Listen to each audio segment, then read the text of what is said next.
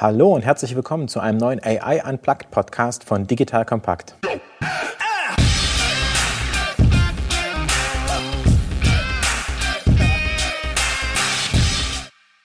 Mein Name ist Erik Pfannmüller, ehemaliger Kanu-Weltmeister, dreifacher Familienvater und Gründer von Solvemate. Solvemate ist eine KI-basierte Plattform für eine verbesserte Service Experience. Unsere Chatbots ermöglichen es, dass Endkunden ihre Serviceanfragen im Handumdrehen und ohne menschliche Supportagenten lösen können. Wie immer bei AI Unplugged erklären wir Alltagsthemen rund um das Thema KI einfach und erklärt und für jedermann verständlich. Heute ist die letzte Folge der ersten Staffel, die zehnte Folge und es geht um das Thema KI und Zukunft werden wir alle Cyborgs werden? Dazu habe ich bei mir Fabian Westerheide, KI-Investor, Zukunftsvisionär und Organisator der bekannten KI-Konferenz Rise of AI. Aber Fabian, vielleicht stellst du dich erstmal selbst vor. Du hast mich schon wunderbar vorgestellt, Erik. Ich danke dir für die Einladung und wenn ich das sagen darf, es freut mich ja hier zu sein die erste Serie von diesem Kern-Podcast mit Digital Kompakt habe ich ja mal gemacht gehabt mhm. und habe es dann irgendwann nicht mehr weiterverfolgen können. Und ich finde es super, dass du es dann irgendwann aufgenommen hast, komplett neues Format draus gemacht hast, zwischen sogar mehr Folgen veröffentlicht hast als ich mit mehr Gästen. Finde ich großartig, dass diese Kernidee, einen Podcast zum Thema KI zu machen, fortgesetzt haben und auf ein ganz anderes Level nochmal gebracht hast. Danke. Ja, also Fabian ist sozusagen nicht nur erfahrener Redner, sondern KI-Visionär, sondern hat auch den KI- und Hardware-Podcast, der sozusagen der Vorgänger von AI Unplugged war, in 2008 2018 gemacht und ich habe das Format von ihm übernommen, weiterentwickelt und ja, freue mich, dass sich sozusagen der Kreis schließt. Auch sozusagen für uns von der AI Unplugged, für unsere Hörer, wenn man die erste Staffel mal zusammenfasst, wir haben ganz einfach gestartet, wir haben Intro, wir haben definiert, was sind eigentlich Algorithmen, was gibt es für verschiedene Themen, was ist Reinforcement Learning, Supervised Learning. Dann haben wir über das Thema KI in Autos, über Personalisierung, über KI im E-Commerce gesprochen. Wir haben eine Deep Dive Folge zum Thema neuronale Netze gemacht. Wir haben über Computer Vision gesprochen, haben dann auch mit der der Scout-Gruppe über das Thema AI Readiness und KI-Kultur gesprochen. Wir sprechen über programmatisches Advertising, über Logistik und heute in der zehnten Folge geht es um den Ausblick sozusagen. Wir sind einfach gestartet und gucken jetzt mal in die Zukunft und schauen, wo sind wir eigentlich heute und wo geht die Welt hin? Und wir haben bis jetzt immer sehr down-to-earth einfache Themen erklärt bei AI Unplugged und heute wollen wir absichtlich mal äh, in die Zukunft schauen und auch so einen Ausblick geben und damit auch die erste Staffel abrunden. Aber Fabian, du bist der Experte, du bist sozusagen der Visionär von uns beiden. Ich bin der Pragmatiker, der eine KI-Firma führt. Du bist eher so der Zukunftsdenker und Science-Fiction-Fan. Vielleicht fangen wir an mit Definition. Und ja, es gibt ja so verschiedene Themen, so Artificial Narrow Intelligence, General Intelligence, Super Intelligence. Ähm, lass uns mal ein paar Begriffe definieren, bevor wir tiefer einsteigen. Okay, fangen wir an. Oh, ich habe letztens auf der Konferenz World Eye Summit in Amsterdam ein schönes Foto gesehen. If it's written in Python, it's machine learning. If it's written on PowerPoint, it's AI. Sehr gut. Und da ist es, also AI ist ein Buzzword, ist es aber, ich finde es ein gutes Buzzword, weil es ungeheuer viel umfasst, man sehr, sehr viel reinpacken kann. Ich sage es auch immer so ein bisschen die Visualisierung der Digitalisierung, also so die, das, das Bild und die, die Story, die die Leute mit ganz viel verbinden. Und da sind ganz viele, wir reden ja von Big Data und von Cloud und von Prediction Analytics, alles kommt damit rein. Und KI ist so die Speerspitze, worum die Leute, unsere Zuhörer sich auch oft was vorstellen können, die haben alle ein Bild vor Augen. Und wo wir heute eigentlich sind, sind sogenannte spezifische KIs, Narrow AIs auf Englisch genannt oder enge KIs übersetzt, Fachidioten, also spezialisierte Systeme. Die heißen auch gar nicht KI, die heißen dann Bots, Software, Automation Software, Maschinen, Automaten und so weiter. Ich würde einwerfen, viele Firmen sagen, sie machen KI, aber es ist eigentlich, KI ist ein Überbegriff. KI ist ein Überbegriff, der auf PowerPoint halt oft steht, ja, um, aber auch in der Politik inzwischen benutzt wird, um das Ganze greifbar zu machen. Also wir reden von klaren Anwendungen. Google Maps, ganz klar, weißt also für mich setzt KI an, wenn es eine menschliche Fähigkeit übernimmt, ersetzt, ergänzt oder teilweise sogar besser macht. Also wir mussten früher einen Falkplan rausnehmen und nachgucken, mussten Verkehrsfunk abhören und schauen, wo ist der Stau, wie fahren wir am besten. Heute macht Google Maps das oder Alternativen in Echtzeit und viel besser als wir. Eine ähm, sogenannte Artificial Narrow Intelligence. Das ist genau eine Artificial Narrow Intelligence, also eine enge KI. Eine enge KI äh, ist wahrscheinlich auch eure Software mhm. in einer gewissen Bandbreite. Mhm. Also die menschliche Sachen übernimmt ja, und durch die Maschine auf einmal ersetzen kann. Aber, und dafür ist die Abgrenzung, sie kann das Wissen nicht übertragen. Mhm. Also eure Software zum Beispiel kann nicht auf einmal anfangen, Schach zu spielen oder mit über Philosophie zu sprechen. Sie ist ungeheuer eingeschränkt, aber in ihrer Eingeschränktheit sehr, sehr produktiv mhm. und skalierbar. Und das zeichnet so ein bisschen die Narrow AI aus. Mhm. Jetzt kommt ein kleiner Werbespot. Aufgepasst. Du kennst es doch sicherlich auch. Der Frühling ist im vollen Gange, es müsste mal wieder geputzt werden oder auch ausgemistet. Also wir haben das Thema auf jeden Fall gerade, denn nach unserem großen Live-Treffen von unserem Business Club Makers and Shakers misten wir gerade unseren ganzen Keller aus und dabei gibt es auch Dinge, da habe ich gar keine Lust, die aufwendig ins Internet zu stellen, sondern suche Hilfe. Und zwar haben wir da einen spannenden Partner, den kennst du bestimmt auch schon, denn mit Rebuy kannst du deine gebrauchten Artikel, wie zum Beispiel Bücher, Musik, Filme oder Technik wie Smartphones, HiFi und vieles mehr verkaufen. Komplett stressfrei, ohne lästige günstiges Erstellen von Anzeigen und vor allem ohne stressige Kommunikation mit KäuferInnen. In nur 30 Sekunden findest du heraus, wie viel Geld du für deine Artikel bekommst und wenn dein Artikel im Lager von Rebuy angekommen ist, bekommst du das Geld ganz automatisch schon sechs Tage später ausgezahlt. Also, mach's wie wir, spar dir doch einfach das Text- und Abfotografieren deiner Schätze und besuche direkt Rebuy. Unter digitalkompakt.de slash Rebuy habe ich dir eine Weiterleitung eingerichtet und alle Infos findest du wie immer auch auf unserer Sponsorenseite unter digitalkompakt.de slash Sponsoren. Werbung Ende. Dann ist der große Sprung, und das ist so der heilige Gral, den wir seit Alan Turing schon verfolgen, ist die AGI, Artificial General Intelligence oder die allgemeine künstliche Intelligenz. Mhm. Das, was wir uns vorstellen unter einer ebenbürtigen, menschenwürdigen, intelligenten Maschine. Eine Maschine, mit der du dich unterhalten kannst, vielleicht wo du noch nicht mal weißt, dass es eine Maschine ist. Den sogenannten Turing-Test gibt es, also den Test, spreche ich mit einer Mensch oder Maschine und ich kann den Unterschied nicht mehr erkennen.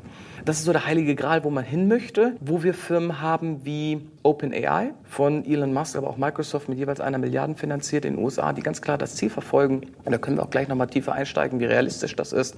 Aber Definition, also die allgemeine KI, also ein Siri, was wir nicht mehr als dumme Maschine entdecken, sondern mhm. mit der wir über Philosophie, über Politik sprechen können, über Kindererziehung, die uns Rezeptvorschläge machen kann, also die wirklich mal mitdenkt und intelligent ist, was wir jetzt Intelligenz empfinden. Das sage ich bewusst, weil wir wissen gar nicht richtig, was Intelligenz ist bei Menschen. Das ist schon schwierig zu definieren.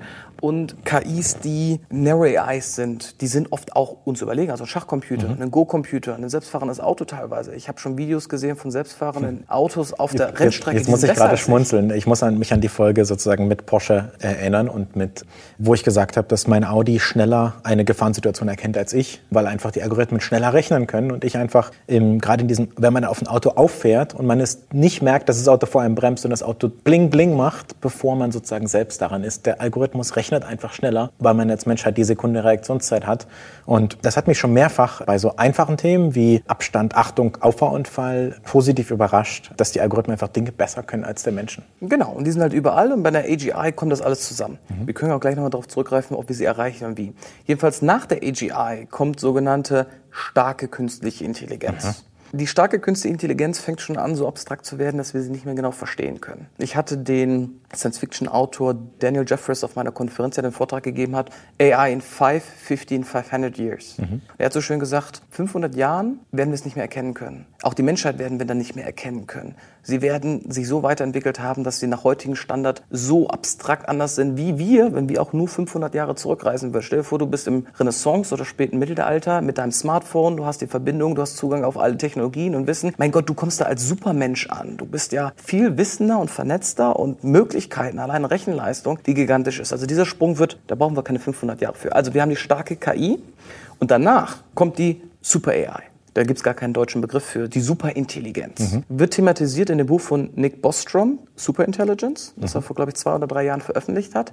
Hier reden wir von einer KI, die uns so weit entfernt ist, dass wir auf die Rolle von Ameisen uns runterentwickelt haben, also im Verhältnis. Im Verhältnis, so ja, wie wir sozusagen zum Mittelalter aktuell. Genau, also die wird, ich sage immer, und das ist so ein schönes Thema, jetzt nehmen wir an, wir haben eine allgemeine künstliche Intelligenz. Mhm. Ja, die ist uns also ebenbürtig. Dann wird die ja nicht morgen aufhören, weiterzulernen. Die wird sich selbst verbessern, die wird mehr Ressourcen kriegen, die wird mehr Wissen haben, sie wird mehr lernen können. So wie wir Menschen uns ja auch dauerhaft weiterentwickeln. Wir lernen ja, wir streben nach Neuem.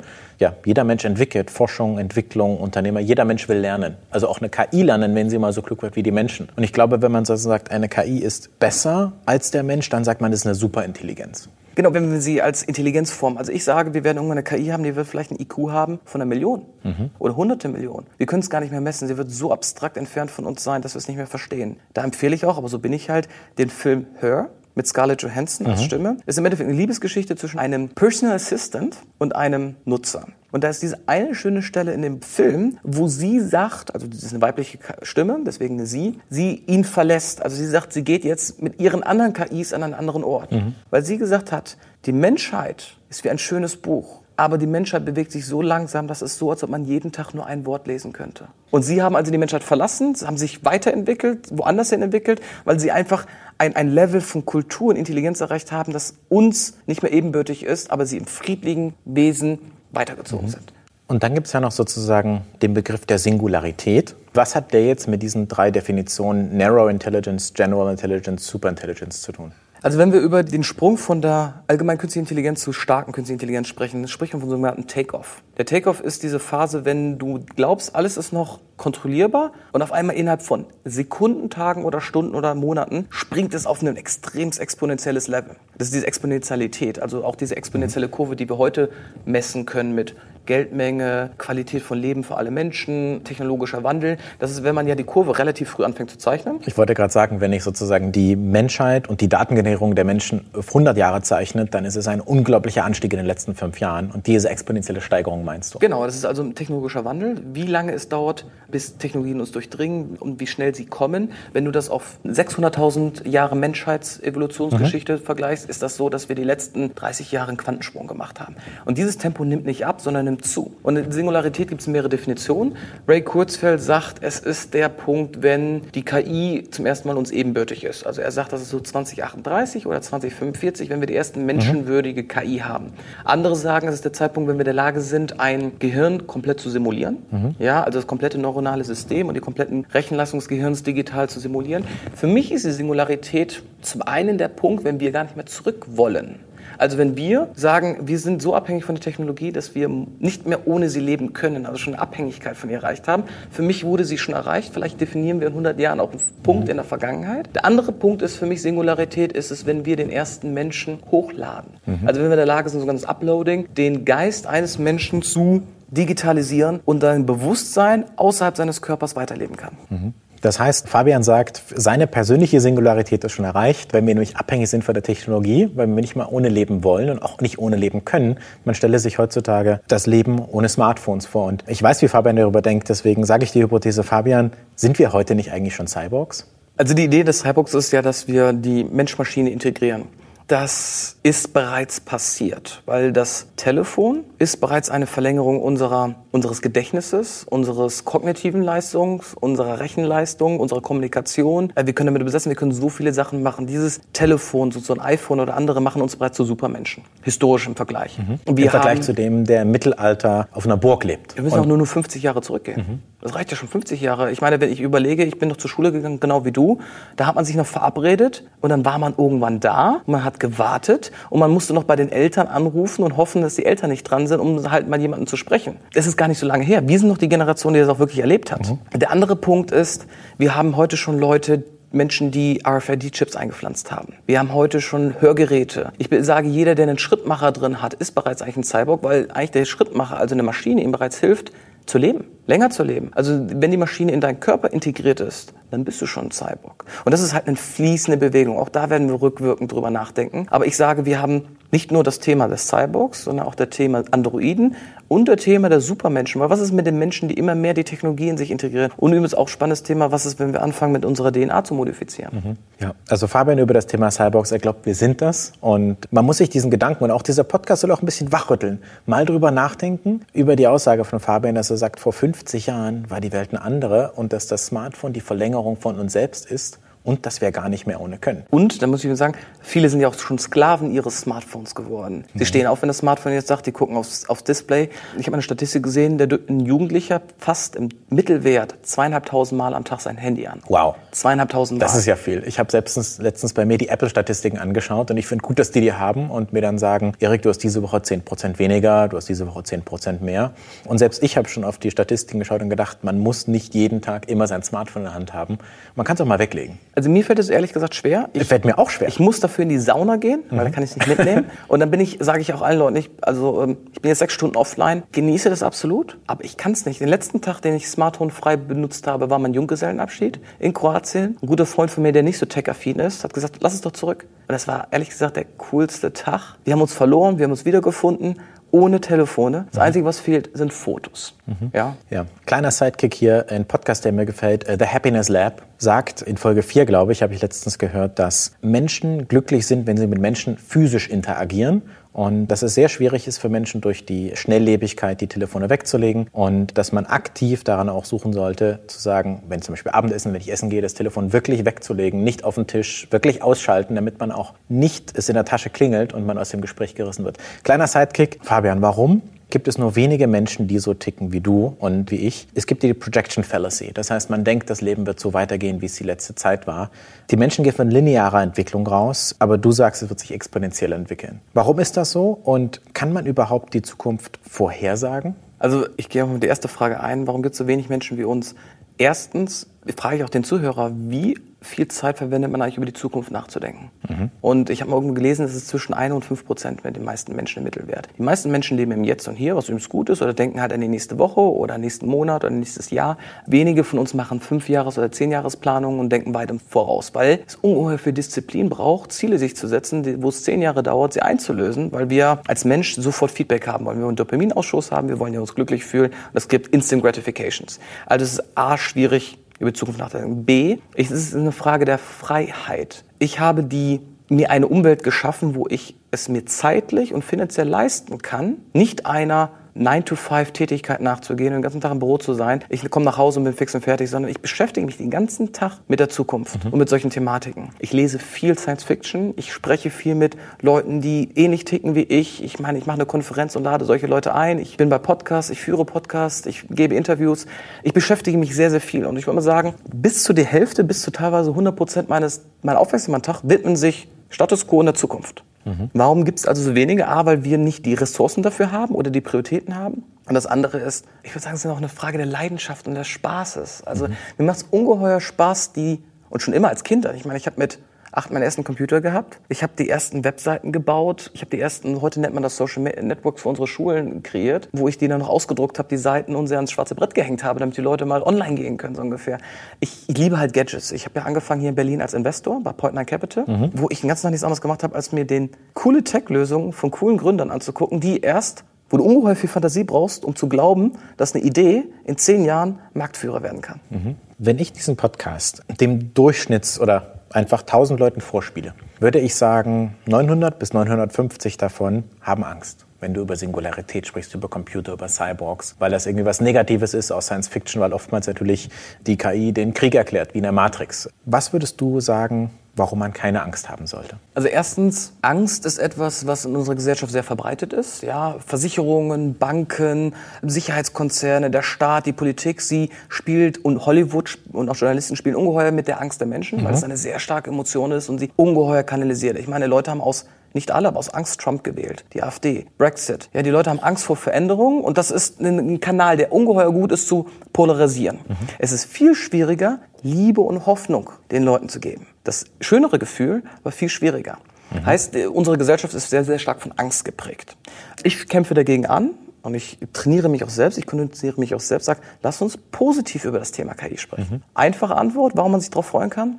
Wie soll ich das sagen? Wer möchte nicht ewig glücklich leben können? Mhm. Weil was wir erreichen ist, und da sind wir heute schon dabei, wenn wir Technologie richtig nutzen, wir werden unser Leben so verlängern können, dass wir nicht mehr sterben müssen. Und jeder kann darüber nachdenken. Jeder hat vielleicht eine Großmutter oder einen Großvater noch und weiß, dass die eine Uhr haben, die tickt. Ich habe eine Großmutter, die ist 88 Jahre, die spricht über den Tod eigentlich jedes Mal. Die hat sich damit auseinandergesetzt, das ist gut und ich freue mich jedes Mal, wenn ich sie noch sehe, weil ich nicht mhm. weiß, ob es das letzte Weihnachten ist. Wenn ich die Möglichkeit hätte, mit Technologie ihrem 10, 20 mehr potenzielle Jahre an Leben zu schenken, Wer will das denn nicht? Für sich mhm. selbst, für seine Kinder, für seine Familie. Also ergo, sie werden unser Leben verlängern können. Das andere ist, sie werden uns helfen können, leistungsfähiger zu sein, wenn wir das wollen.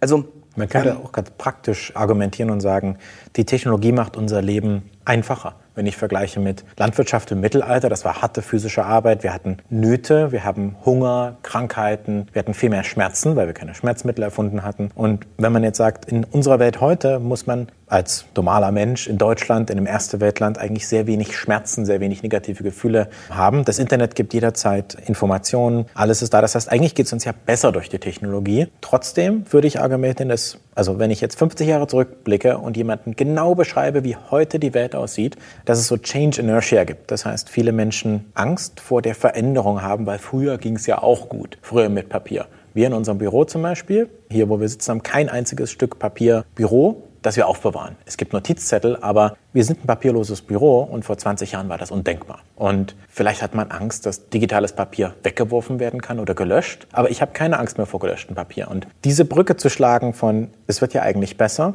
warum glaubst du, die Menschen haben trotzdem Angst vor der Superintelligenz? Wie gesagt, ähm, fehlende Vorstellungsvermögen und zu wenig Wertschätzung. Mhm. Wir leben heute in den besten Zeiten der Menschheit. Wir beide, wir sind blond, bläugig, hellhäutig, Deutsche, Europäer aus einem stabilen Elternhaus. Wir haben allein einen Jackpot, wir haben den, den, Geburtenjackpot schon bestanden. Also wir sind ungeheuer privilegiert und es ist extrem abartig, wie gut es unser Leben geht, was wir übrigens zu selten wertschätzen können. Jetzt spulen wir mal aber nur für uns in Deutschland zurück, 150 Jahre. Mhm. Erstens, Frieden war immer nur die Pause zwischen zwei Kriegen.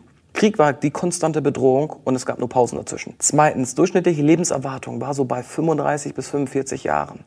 Die Leute sind gestorben. dann, dann wäre es für mich nicht mehr lange. Ich bin jetzt 34. Ja, natürlich. Ich sage immer ganz gerne in meinen Vorträgen, jeder hier über 35 in dem Raum, ihr seid dankbar, jetzt zu leben. Vor 150 Jahren wären die meisten von euch schon tot. Mhm. Wir wissen das gar nicht zu schätzen, dass wir heutzutage 80 bis 120 Jahre Lebenserwartung haben. Also für neugeborene Kinder nochmal was anderes. Meine Großmutter, als sie geboren wurde, hatte eine Lebenserwartung von 60 Jahren statistisch, ist jetzt 88. Sie hat durch medizinische Technologie Lebensqualität massiv gewonnen. Mhm. Durch ihre Smartphone kann sie mit der ganzen Welt, mit ihren Enkeln überall kommunizieren. Zweitens, unser Vermögen ist gigantisch gewachsen. Also allein unsere Kraft heute, was wir haben an Technologie, aber auch an Luxus, an Reisen durch die ganze Welt, an Autos. Vor 150 Jahren ein Bruchteil. Vor 150 Jahren waren wir zu 95 Prozent entweder Bauern und das war ein Knochenjob. Wir haben so viel gelebt, den ganzen Tag gearbeitet um uns selbst zu ernähren. Oder wir haben am Fließband gearbeitet. Das ja. war eigentlich Mehrheit der Bevölkerung, weil wir hatten Klerus und Adel, der uns regiert hat. Die haben die Wertschöpfung der Gesellschaft abgeschöpft und haben relativ gut davon gelebt. Ich sage auch immer, dass wir besser leben als den König noch damals in Sanssouci. Sanssouci hier um die Ecke in Potsdam, kein fließend Wasser, kein Strom, kein WLAN, kein Antibiotika, ja, ich meine, die haben teilweise noch einen Aderlast gemacht, wenn es denen mal schlecht ging. Mhm. Wir leben in so richtig geilen Zeiten und ich stelle mir nur vor, wie, wie geil die Zeit wenn Amazon ist. Prime Now nicht am gleichen Tag delivert und das Paket nicht pünktlich So ungefähr. Ankommt. Ich meine, wie geil ist die Zeit heute? Und ich stelle mir vor, dieses Geilheit, diese tolle Zeit, in 50 Jahren. Faktor 5 obendrauf. Und das ist ganz schwierig sich vorzustellen. Aber ich sage einfach, nimm, wie toll die Zeiten heute sind und denk mal, wie toll, wenn wir das als, auch nur als lineare Kurve weiterzeichnen, wie fantastisch das Leben in 50 Jahren sein könnte. Und das wollte ich mir dir genau tun. Ich finde schön, dass du die Brücke baust, die ich ohnehin vorhatte. Painting Germany 2040. Jetzt kommt ein kleiner Werbespot. Aufgepasst! Bist du auf der Suche nach einem Profi, der für dich komplexe Geodaten sinnvoll integriert und sie auf interaktiven Karten visualisiert? Dann möchte ich dir unseren Partner Nucubator vorstellen. Das Ziel vom Nucubator-Team ist es, dich bei der Prozessdigitalisierung zu unterstützen und aus den ganzen täglich anfallenden Geodaten einen echten, nutzerfreundlichen Mehrwert zu schaffen. Dabei geht Nucubator ganz besonders auf deine Anforderungen ein, um die Software zu bauen, die deine USPs digital widerspiegelt und den NutzerInnen der Software den größtmöglichen Nutzen liefert. Und um das für möglichst viele Betriebssysteme, Geräte und Anwendungsfälle umzusetzen, setzt das Nucubator-Team auf etablierte Webtechnologien, mit denen sie schnelle und effiziente Anwendungen für Desktop und mobile Geräte entwickeln. Geodatenvisualisierung ist für Unternehmen in vielen verschiedenen Branchen relevant, zum Beispiel auch in den Bereichen Tourismus, Logistik und im Außendienst. So wurde zum Beispiel bereits ein digitales Smart Farming Tool für die Agrarwirtschaft gebaut, mit dem Satellitenbilder, Wetterdaten und Standortdaten interaktiv verarbeitet werden. Nucubator baut dabei nicht nur Kartenlösungen, sondern entwickelt für dich maßgeschneiderte Webanwendungen und Apps. Wenn du also einen Partner suchst, der deinen bestehenden USP ins digitale Zeitalter hebt, dann schau doch einfach bei Nucubator vorbei. Ich habe dir unter digitalkompakt.de slash Nucubator, schreibt sich mit C, eine Weiterleitung eingerichtet. Und wie immer findest du alle Infos auch auf unserer Sponsorenseite unter digitalkompakt.de slash Sponsoren. Werbung Ende. Ich stelle mal so drei Fragen und vielleicht kannst du uns mal so ein vivid Picture, wie das Leben sein wird. Werden wir noch E-Mails schreiben? Gibt es überhaupt noch physische Meetings? Werden wir Fleisch 3D drucken? Wie wird sich unser alltägliches Leben verändern? Versuchen wir mal so einen Tagesablauf von Fabian Westerheide 2040 zu beschreiben. Okay, ich, ich bin jetzt mal äh, schön radikal. Ja, bitte. Darum geht es heute in der Folge. Ich wache morgens auf zum optimalen Zeitpunkt. Zu dem Zeitpunkt habe ich bereits ein neuronales Interface. Das ist also ein kleiner Mikrocomputer integriert in meinem Gehirn. Ich habe ein inneres Display vor Augen, entweder zu dem Zeitpunkt eine Kontaktlinse oder es wird direkt in mein Gehirn projiziert. Ich habe also ein riesiges Dashboard vor meinem Augen. Das lässt mich langsam wach werden, zeigt mir ungefähr, was ich heute zu tun habe, aber auch so ein paar, paar wichtige Informationen, je nachdem, ob ich beruflich orientiert bin oder nicht. Guckt sich aber auch an, wie mein Ernährungsplan ist, weil es durch Nanocomputer bereits Echtzeit weiß, wie mein Stoffwechsel und alles ist. Injiziert entweder durch Nanoroboter die richtigen Sachen, die ich will. Also wenn ich im Idealfall habe ich ein Leben, wo ich gar nicht mehr essen muss, weil mich das total nervt, im Essen und zu trinken, um satt zu werden. Ja, also die optimale Ernährung wird direkt in unserem Körper zusammengesetzt. Dasselbe ist übrigens auch, es justiert unsere Stoffe, also unsere wie heißen sie hier, Hormone, die ausgeschüttet werden. Oh, ich bin ein bisschen glücklicher heute, ich bin ein bisschen fokussierter heute, ich bin ein bisschen gechillter, ein bisschen weniger nervös. Also im Endeffekt haben unseren Psychologen in unserem Gehirn schon drin. Du siehst es vor deinem inneren Auge. Was du auch feststellen wirst, ist, du wirst eigentlich in einem grauen Raum aufwachen. Du siehst ihn nicht grau. Dadurch, dass alles vor deinem inneren Auge projiziert ist, siehst du die Welt so, wie du sie sehen willst. Also du hast einen Sonnenaufgang und sitzt eigentlich, hast ein Fenster und guckst schon aufs Meer drauf. Und du siehst, wie die Sonne halt hochgeht. Übrigens in dem Tempo, wie du sie gerne hättest. Das ist für die Leute, die analog leben. Ich glaube, dass 2040 schon ein großer Teil von uns aber in der virtuellen Realität leben wird. Also manche von uns werden gar nicht mehr aufwachen. Ein wir Leben in der virtuellen Realität. Absolut. Das, was die Matrix uns vor vielen Jahren. Wir bauen uns die Matrix selber. Ich meine, wir sind heute schon dabei. Und die Stufe wird erst Augmented Reality sein, aber es, einige von uns oder viele von uns werden schon komplett in der virtuellen Realität bei 2040 leben. Das heißt, die werden gar nicht mehr in unserer jetzigen analogen Welt sein. Warum? Weil sie in der virtuellen Realität sind sie Gott oder Herrscher oder Haremskönig oder Abenteurer oder Freizeitsportler Sportler oder Philosoph, was auch immer sie wollen, die wird ja auch interaktiv sein, die wird ja auch sozial sein. Nur auf einmal ist die, die einzige Limitierung dein Vorstellungsvermögen. Mhm. Kurze Frage an unsere Hörer. Wenn Sie schon mal ein Exit Room gemacht haben, in Berlin gibt es einen virtuellen Exit Room mit so Virtual Reality Brillen, wo man sozusagen nicht mehr in einem Raum eingeschlossen wird und in 60 Minuten den Weg rausfinden muss, sondern wo man das Gleiche macht, aber mit einem Computer auf dem Rücken, dann eine Brille auf dem Kopf und zwei Controllern. Und ich habe das letztens mit unserem Team gemacht und wir waren so positiv begeistert. Und ich muss wirklich sagen, ich kam aus dieser perfekt geskripteten in 60 Minuten Virtual Reality raus in die reale Welt und ich fand die nicht so farbenfroh, nicht so tro also sie war so ein bisschen trostlos. Da war natürlich alles schillernde Farben, alles toll animiert. Ich konnte fliegen und konnte Dinge machen, die ich sonst nicht konnte. Und die Realwelt hat mich dann so ein bisschen wieder auf den Boden der Tatsachen geholt. Und ich finde das interessant, wenn du sagst, wir sind dabei und das Exit Room ist you know, der erste Teil der Software für 60 Minuten Spiel. Ja, 60 Minuten durchgeskriptet. Und, genau, durchgeskriptet. Mhm. Und der nächste Schritt ist ja sozusagen, das weiterzudenken, größer zu denken. Vielleicht gibt es ganze Welten, in denen ich mich bewegen kann, in denen ich was tun kann. Und wenn es da schöner ist und toller und ein Computerspiel, und man hat ja jetzt schon Rollenspiele, die man an einem Computer mit einem Screen und Tasten spielt meistens, warum kann ich die nicht richtig spielen und richtig erleben. Genau, also es wird so ein bisschen sein wie Ready Player One. Ich kann das Buch empfehlen, der Film ist aber auch okay. Mhm. Nur nicht, dass es alles aus einer Software ist und eine Welt ist, sondern dass es wie das Internet ist. Es gibt Millionen von Welten, wo ich wechsle. Ich werde meine eigenen Welten haben. Ich werde in Welten anderer wechseln können zu verschiedenen Regeln. Also wie gesagt, wir werden die Menschheit wird viele, viele Möglichkeiten haben. Also eine ist, wir haben neuronale Interfaces, das heißt, der Computer ist in uns drin. Wir werden Gedanken teilen. Das heißt, ich denke nicht mehr, ich sage nicht mehr, bitte schreibe eine E-Mail an den Erik, um zu bestätigen, wir machen Podcast, sondern eigentlich der Bot, ich nenne es das Internet-Agenten. Ich habe einen kleinen Bot drin, der ist nur zuständig, also wir nennen es einen Personal Assistant, zuständig für meine Termine, meinetwegen, ein kleines Skript. Das kommuniziert mit deinen in Echtzeit und innerhalb von ein paar Sekunden oder Bruchteil von Sekunden haben die einen Termin gefunden, der für uns beide passt. Dasselbe ist, ich werde schon, das Frühstück ist schon fertig, kommt aus dem 3D-Drucker. Das hört sich immer so schrecklich an, wir reden davon, dass du das perfekte, auf dich abgestimmte, geschmacklich, gesunde, nachhaltige Essen kriegst, ohne dir Gedanken zu machen müssen. Ich meine, bereits heute kannst du Pizza drucken und stell dir vor, das Essen kommt so wie bei Star Trek, ja, du gehst in den, ins Holodeck und du hast das perfekte Drink und Essen da und dein Körper baut das sofort ab. Du kannst so viel Alkohol trinken, wie du willst, einen schönen Whisky und dein Körper baut das ab. Du kannst rauchen und deine Lunge regeneriert sich sofort. Du kannst endlich mal lasterhaft sein, ohne auf deinen Körper zu achten, weil er sich in Echtzeit regeneriert. Man merkt, Fabian, wie du aufgehst in dem Thema. Ich finde das gut. Fabian spricht sich dann immer richtig in Rage. Und äh, ich bin Star Trek-Generation. Das Holodeck, wo sozusagen wo das Essen oder das Trinken rauskommt, ist super. Also wir sind immer noch bei dem Tag. Ich, wir, sind, wir sind erstmal beim Frühstück und wir sind noch nicht, wie du sozusagen auf Arbeit kommst. Und ja, erzähl mal weiter. Also ich komme gleich noch zur Realität zurück. Nehmen wir an, es geht ums Thema Arbeit, weil das ist einfach, also ich glaube, wir in einer Zeit leben werden, wo keiner mehr arbeiten wird, ja, weil die KIs alle Tätigkeiten übernimmt, die wir als Arbeit definieren. Wir werden trotzdem tätig sein. Wir werden eine Aufgabe haben. Wir werden auch einen Mehrwert bringen für die Gesellschaft. Wir werden auch in einem Gesellschaftssystem leben, was das fördert. Das heißt, wenn du, also ehrlich gesagt, ich bin frustriert in einer Welt zu leben, wo der Investmentbanker, der uns ausbeutet, mehr verdient und weniger Risiko hat als eine Krankenschwester, die alte Leute pflegt oder als eine Kindergärtner und unsere Lehrer. Ich möchte in einer Welt leben, wo Polizei und Lehrer und auch meinetwegen Politiker, also Leute, die gesellschaftlich uns voranbringen und Mehrwert bringen, mehr honoriert werden. Und das hat nichts mit Geld zu tun, sondern wir werden rankommen, wo wir ein, ich nenne es mal tokenbasiertes System haben, wo gesellschaftlicher Mehrwert mehr honoriert wird als Beitrag zum Bruttosozialprodukt. Kann man ja noch nicht messen. Das ist ja die Herausforderung. Das eine kann man messen in Euros, das andere kann man nicht so gut in Euros messen. Ich stimme dir zu, es gibt viele gesellschaftliche Berufe, die viel mehr Wertschätzung erfahren sollten, sie aber noch nicht tun. Und die Technologie kann da auch helfen, vielleicht auch hier. Die Technologie hat bis jetzt geschafft, dass die Armut geringer wird, dass weniger Menschen an Hunger sterben und dass wir unsere Krankheiten besser besiegen können. Und die Technologie wird uns wahrscheinlich auch in den nächsten 20 Jahren massive Fortschritte bringen in genau diesen Bereich. Bereits heute sterben in westlichen Ländern mehr Menschen durch Eigenverschulden als durch Fremdverschulden. Ja, Also- Fabian kennt Statistiken. Sehr Also, gut. also wir reden hier von Diabetes, Depressionen, Schlaganfall, Herzprobleme, alle selbstverursachte Sachen, Todesursache Nummer eins. Mord, Infektionen, viel seltener Unfälle, viel, viel seltener. Jedenfalls werden wir in der Zeit.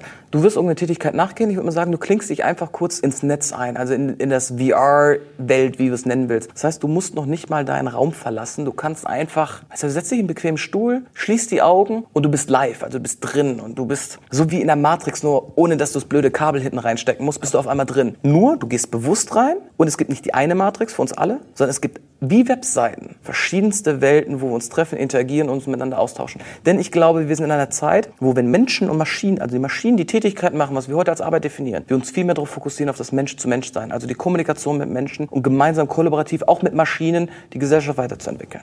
Und jetzt sage ich back to reality. Wir werden immer noch in Berlin Staus haben. Es werden immer noch Autos fahren. Irgendwie müssen unsere also es wird möglicherweise eine 1% oder 3% Menschen geben, die in 20, 30 Jahren so leben, wie du das beschreibst. Was machen die anderen 97% und wie schaffen wir es, dass, vielleicht wollen das ja auch Generationen nicht, dass sozusagen neue Generationen es erst übernehmen.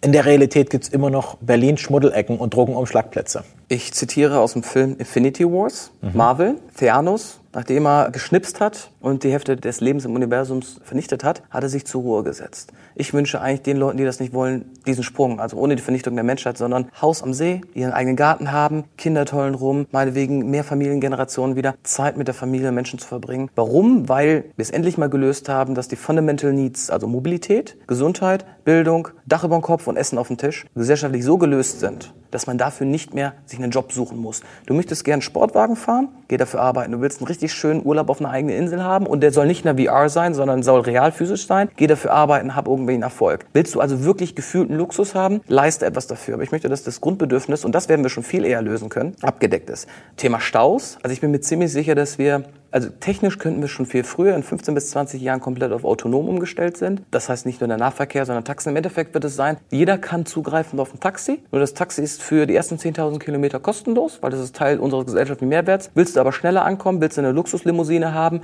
möchtest du einen Sportwagen haben, dann zahlst du ein Premium dafür. Ich finde den Gedankengang spannend. Du sagst sozusagen, also ich übersetze mal, durch technologische Weiterentwicklung werden manche Güter kostenlos, wie zum Beispiel, weil wir einfach die Mhm. Weil der Gesellschaft... Grenznutzen im Endeffekt abgeschöpft wird, Und ja. auch, weil die Gesellschaft sozusagen Dinge wiedergeben kann, sozialstaatmäßig. Das heißt, heute haben wir kostenlose Bildung und kostenloses Gesundheitssystem und je mehr wir sozusagen erschaffen, je effizienter wir arbeiten, je besser die Maschinen sind, je mehr Wert die Maschinen schaffen, desto mehr können wir auch zurückgeben und zwar kostenlos. Zum Beispiel, wie du jetzt sagst, ein selbstfahrendes Mobilitätstaxi für die ersten x tausend Kilometer, so wie jeder heute in Deutschland eine Grundunterstützung kriegt und auch eine Krankenversorgung. Das muss man sich mal vorstellen, dass sozusagen man das nicht projiziert von der Vergangenheit, sondern in die Zukunft projiziert, was die nächsten Dinge werden, die eigentlich durch die Wirtschaftsleistung kostenlos werden werden. Gibt ja auch heutzutage schon Wasser, das fast nichts mehr kostet, wenn man sich überlegt, was die Wasserkosten für fließendes warmes Wasser in einem Haus sind im Vergleich zu allem anderen. Wasser ist fast kostenlos. Also Wasser ist ja super, super günstig. Also meine, Aber vor 500 Jahren war es das noch nicht. Natürlich war es ein teures Gut. Strom ist ja eigentlich auch sehr günstig, ist nur sehr teuer bei uns, weil wir das extrem versteuern.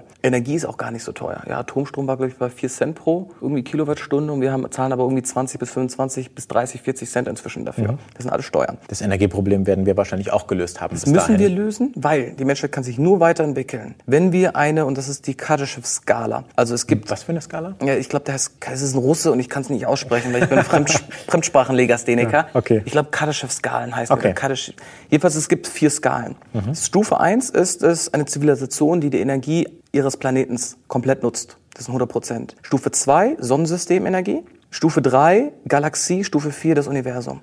Ich habe ja auch die Theorie, und da können wir darüber diskutieren, dass dieses Universum ja nur eine Simulation ist und dass es eigentlich ein riesiger Rechencomputer ist. Und es gibt ja so schöne Theorien, dass schwarze Löcher sowas wie Router sind oder Switches, ja, um einen Effekt zwischen Simulation oder innerhalb des Kontinuums weiter zu reisen. Das würde wahrscheinlich alles sprengen. Ich habe das Gefühl, für den heutigen Podcast-Rahmen sprengt das das und das verlagern wir auf das Bier danach. Ja, oder den Wein bitte, als ja. jemand, der an Glutenunverträglichkeit ja. leidet. Lass uns noch mal kurz den Tag sozusagen beenden. Wir haben sehr viel über Virtual Reality gesprochen, über wie wir uns bewegen werden. Und dann sozusagen würde ich nochmal zum Schluss auf die Welt kommen und wie eigentlich sich so die Kräfte in der Welt verändern und wer eigentlich das nach vorne treibt. Also der gute Edmund de Rothschild ja, hat im 18. und 19. Jahrhundert bereits ein nicht offizielles, ich glaube 1850, 1870 Paper veröffentlicht, worüber gesagt hat, One World, One Taxation. Also im Endeffekt war schon damals die Bewegung, was übrigens ja im Antisemitismus negativ ausgelegt wurde, aber eigentlich etwas Positives ist, dass die Welt, weil wir Menschen sind alle gleich eigentlich, wir sind genetisch so ähnlich und unsere kulturellen Differenzen sind marginal, dass wir eigentlich One World, ähnlich wie in Star Trek zusammenwachsen. Das heißt, es gibt keine Grenzen mehr. Wir sind eine Regierung oder eine Volksregierung Regierung oder eine Interessensvertretung, hoffentlich auch von KI unterstützt oder direkt von KI gemacht. Das heißt, wir leben ein Leben, wo die Leute nicht mehr flüchten müssen, weil es lebenswert ist, wo sie sind. Ja, wo die Leute eigentlich glücklich und zufrieden sein können, wo sie sind, wo wir keine Bewegung Flucht mehr haben. Aber ich möchte auch im System sein, wo der, der raus möchte, frei kann. Also der, der intelligente, motivierter Iraner kann jederzeit in Deutschland oder China Tätigkeit sein. Ich glaube aber auch, dass... Wir haben letztens einen Machine Learning Engineer aus dem Iran angestellt. Und das ist schwierig. Ist, ja, und das ist schwierig mit dieser Themen. Schwierig. Ich wollte gerade auf das Thema Politik und sozusagen Nationalstaatlichkeit kommen. Und die große der Nationalstaat ist verschwunden. Wir wissen nur nicht, ob die Hoheit amerikanisch oder chinesisch ist. Ich tippe übrigens auf eine chinesische Hoheit. Nicht, weil ich die Chinesen favorisiere, sondern weil sie viel mehr Voraussetzungen dafür haben. So, liebe Hörer, für heute sind wir schon wieder am Ende unseres Podcasts angelangt. Wenn euch das Thema aber noch weiter interessiert, habt ihr die Möglichkeit, euch auf Patreon extra lange Podcasts von uns zu besorgen. Also quasi jeweils einen Director's Cut, der noch einmal 10 bis 20 Prozent länger ist und dementsprechend mehr Inhalt bietet. Patreon schreibt sich wieder Patron, nur mit E dazwischen, also Patreon. Und unter patreon.com slash dekompakt könnt ihr euch für monatlich ein paar Taler besagte extra Podcasts klicken. Dort ist dann übrigens auch keine Werbung enthalten, sondern diese wird ans Ende geschnitten und auch sonst kommt ihr in den Genuss unterschiedlicher Extra-Inhalte wie unser Recherchematerial, die Teilnahme an all unseren Gewinnspielen und, und, und. Uns freut es natürlich sehr, wenn wir euch für diese Bonusinhalte begeistern können. Ansonsten vielen Dank fürs Zuhören und auf bald.